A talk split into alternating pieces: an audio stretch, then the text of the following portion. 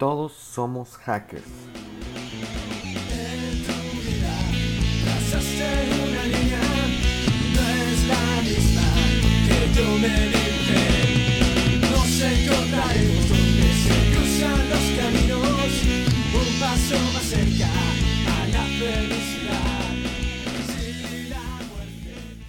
Normalmente cuando pensamos en el término hacker, se nos viene a la mente una persona medio nerd, medio geeky, en su computadora tecleando a toda velocidad para tratar, para tratar de descifrar una contraseña y poder eh, meterse en nuestra cuenta de Facebook o, algún correo electrónico y así acceder a toda la información. Y sí, puede que eso también sea hackear, pero el término va muchísimo más allá. A pesar de que el término hackear ha ido evolucionando a medida que crece el Internet y sobre todo la programación de software, hackear no solamente se refiere a esto de encontrar vulnerabilidades en la seguridad informática. La forma original de la palabra, que está en inglés, hacker, significa algo como alterar las funciones de algo para cumplir otros fines. Entonces, hackear en esencia significa modificar los usos de las cosas de modo que puedan emplearse para fines no previstos en su origen.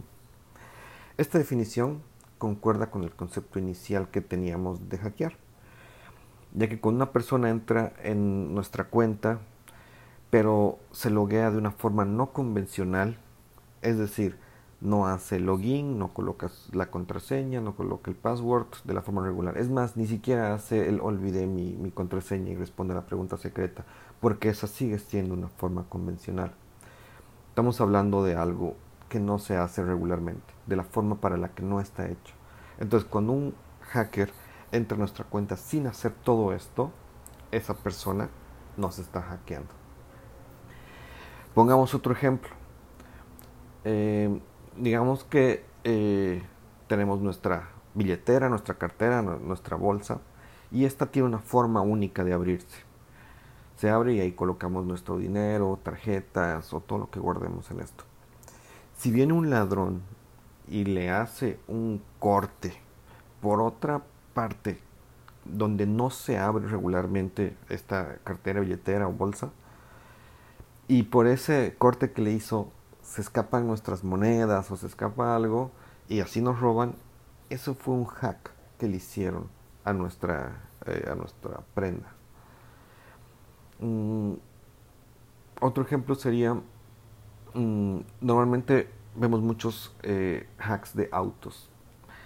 Los autos normalmente vienen de fábrica de una forma, pero vemos en la calle cuando un, un coche pasa con las bocinas a todo volumen, y súper saturadas, que ni siquiera suena bien, es porque hackearon el sonido del, auto, no de la mejor forma, pero se hizo un, hack. O cuando le colocan esas luces de colores de, todo tipo, eh, también es un hack. Cuando le, le, colocan esas luces delanteras, que cuando estás yendo en la carretera te encandilan de frente, es porque hackearon el auto y no bueno, puede que sean luces altas, pero a algunos coches le ponen como reflectores, que en teoría son rompenieblas, y, y son encandilantes. No están hechas para eso y terminan encandilando a la persona que está eh, en el auto en sentido contrario. Eh, ese sería otro hack. O los autos que colocan esas parrillas como portaequipajes que no están eh, digamos, hechas para el auto, no se ven estéticamente bien, pero bueno, es una modificación que se le hace al auto para poder llevar más equipaje. Mm, existe otro mundo del, hacking que se llama el biohacking, que son estas técnicas para modificar nuestro cuerpo. Eh, esto ya viene hace tiempo. Existen ya hackeos que le hacemos a nuestro cuerpo como eh, las prótesis, una prótesis de rodilla, de una pierna, las caderas de titanio. Eh, es más, la gente que sufre de arteriosclerosis, ellos se colocan stents, que son estos como unos cilindros tubulares eh, metálicos para mantener la circulación de la sangre en las arterias. Entonces ya venimos modificando nuestro cuerpo ya hace, hace bastante tiempo. Yo pienso si a estos stents, por ejemplo, si le, colocamos, eh, no sé, Bluetooth o algún tipo de comunicación para saber el estado del, del instrumento este, para saber eh, si está funcionando. Es más, por ahí nos puede decir si eh, cuánto flujo de sangre está circulando por esa arteria, si está más, menos que antes. Es un buen hack, la verdad, el biohacking no es malo.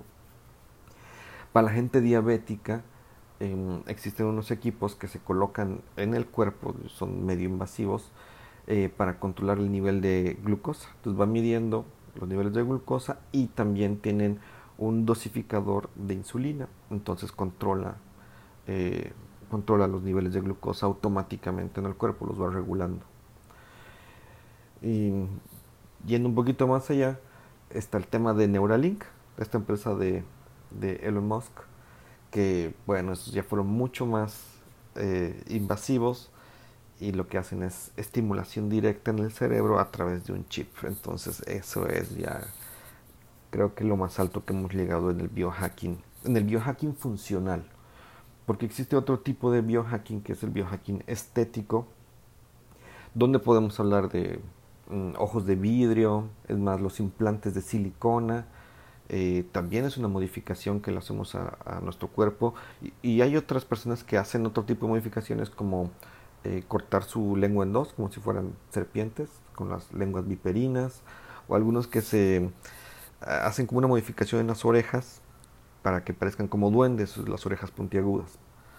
Entonces sí hay, hay de cosas a cosas, pero dejando la parte ética, dejando de lado la parte ética del biohacking sobre si hay cosas buenas o cosas malas, eh, si se debería o no hacer, la comunidad de biohackers, que es una comunidad grande, tiene unas frases bastante interesantes que dicen, tu mente es software, prográmalo, tu cuerpo es una carcasa, cámbialo, la muerte es una enfermedad, cúrala.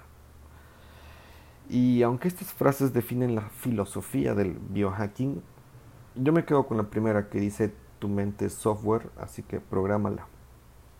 Y es algo que quiero intentar hacer durante los próximos capítulos.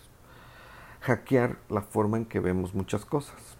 Mayormente quisiera hacerlo sobre temas de tecnología, a ver qué pasa. Y sé que al final voy a terminar planteando más preguntas que respuestas, pero al menos quiero poner muchos temas sobre la mesa, como este. Eh, no soy muy rollero, no soy de los que me encanta hablar horas, me gusta ir al punto y no creo necesario hacer podcast de de mucho tiempo si no es necesario. Y además que hay tanta información que ver, hay tan bonitos temas que se encuentran en tu internet y no hay suficiente tiempo en el día como para verlos todos. Entonces voy a intentar ser lo más puntual posible y espero me puedan acompañar en esta nueva aventura. Así que gracias, nos vemos en el siguiente capítulo.